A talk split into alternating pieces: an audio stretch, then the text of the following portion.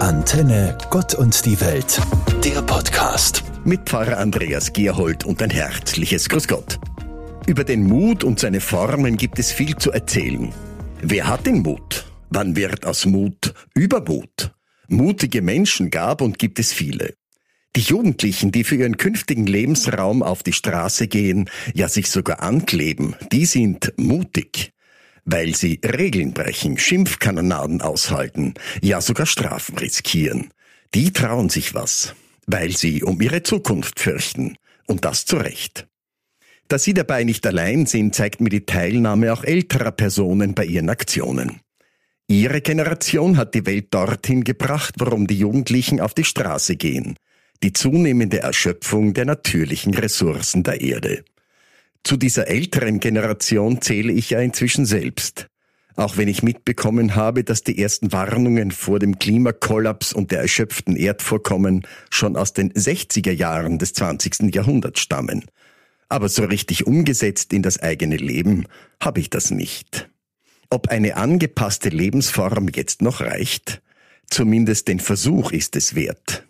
Meine Hoffnung sind die mutigen jungen Menschen, die Straßenblockierer und Protestierenden, die aufmüpfigen und sehr klar und umfangreich informierten Jugendlichen.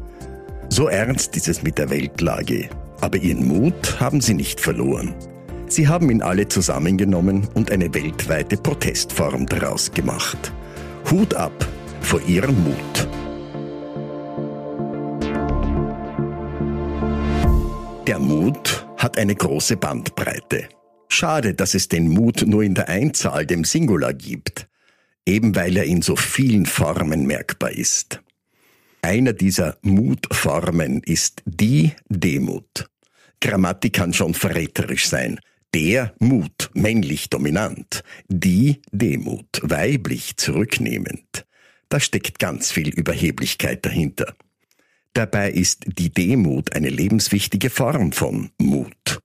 In ihrer Bedeutung scharf genommen de, also von weg im Lateinischen, weg vom Mut, ohne Mut.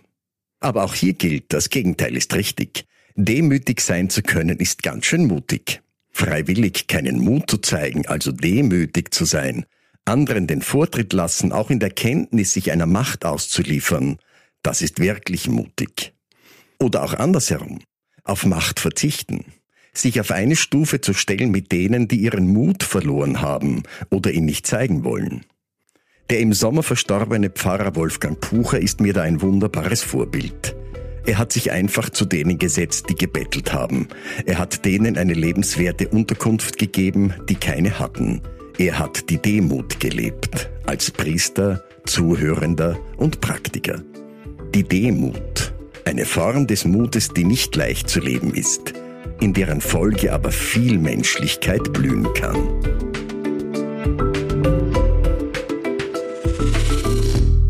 Der Mut und seine unterschiedlichen Formen sind mein Thema in dieser Woche. Eine kaum mehr bekannte Form des Mutes ist der Langmut. Geduld gehört dazu, manches aushalten können, warten können, erwarten können. Das sind Teile der Langmut. Manchmal dauert der Langmut wirklich so lange, dass es schon nicht mehr auszuhalten ist. Dabei ist auch die Freundlichkeit ein Teil der Langmut.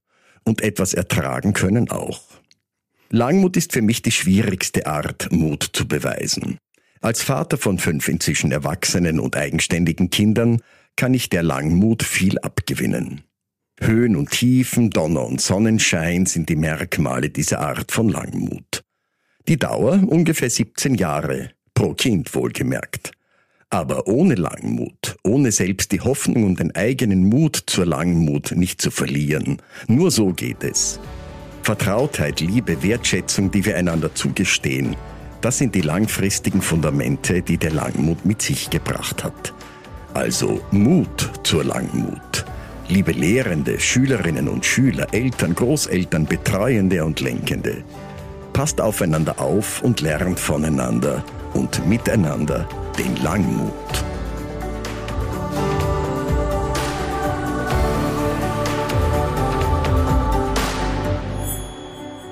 Von allen Formen des Mutes ist die Sanftmut die schwierigste. Sie einzuhalten, ihre Bedeutung zu ermessen, sie zu leben. Sanftmut ist das Gegenteil von Gewalt. Sanftmut widerspricht der Gewalt. Sie weicht der Gewalt aus und will die Gewaltanwendenden von ihrem Tun abhalten. Ein Blick auf die Welt, wie wir sie derzeit erfahren, sie ist von Gewalt bestimmt. Gewalt an Kindern, an Frauen, Gewalterfahrungen in Familien, an Arbeitsplätzen und in den Kriegen, die zum Fürchten sind. Sanftmut hält dagegen. Mit Gewalt lässt sich kein Frieden machen, im Privaten nicht und nicht als Mittel der Politik. Sanftmut stellt Gegensätze auf eine Ebene und lässt beide zu Wort kommen. Sanftmut stellt sich immer auf die Seite derer, denen Gewalt angetan wird. In der Bergpredigt nach der Überlieferung des Matthäus sagt Jesus, Glücklich die Sanftmütigen, denn sie werden das Erdreich besitzen. Das bedeutet, die Sanftmut wird die Gewalt überwinden. Allein die Sanftmut kann der Welt den Frieden bringen, den sie so dringend braucht.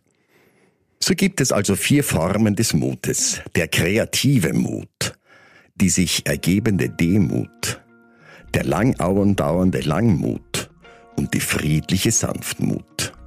Mit ihnen kann die Erde für alle Menschen zu einem hoffnungsvollen Lebensraum werden auf den wir alle sehnsüchtig warten. Antenne Gott und die Welt, der Podcast.